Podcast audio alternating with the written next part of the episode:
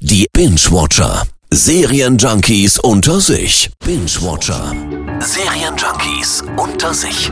Und der Kollege Fabian Maron ist wieder da. Grüß dich. Hallo. Und du hast einen ganzen Batzen an Serien gleich dabei. Ja, denn wir wollen heute mal über den größten Netflix-Konkurrenten quatschen, Disney Plus.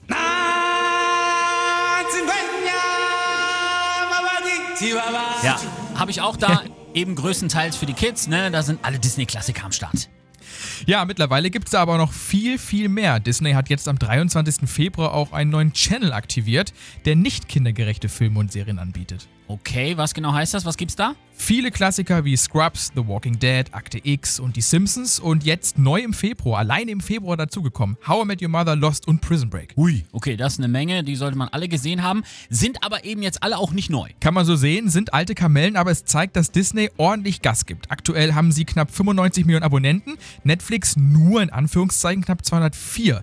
Und wenn man bedenkt, dass es Disney Plus erst seit September 19 gibt, ist das schon krass. Ich habe drei Kinder und kein Geld. Warum kann ich nicht keine Kinder haben und drei Geld? Dort gibt's halt nicht mehr nur Zeichentrick, Star Wars und Superhelden, aber im Monat braucht man dann halt doch mehr als drei Geld. Äh, Der Spaß kostet 8,99 und im Jahr dann 89,90. Ja. Gut, vielleicht gucke ich mir dann das auch mal an, wenn die Kinder im Bett sind, das Erwachsenenprogramm. Also, du weißt schon hier. Ja, ja. Ne? Nein, also ich würde doch nie. Niemals, nicht in einer Million Jahren, auf keinen Fall. Jamais français. Never Mr. Clever, niet negativ.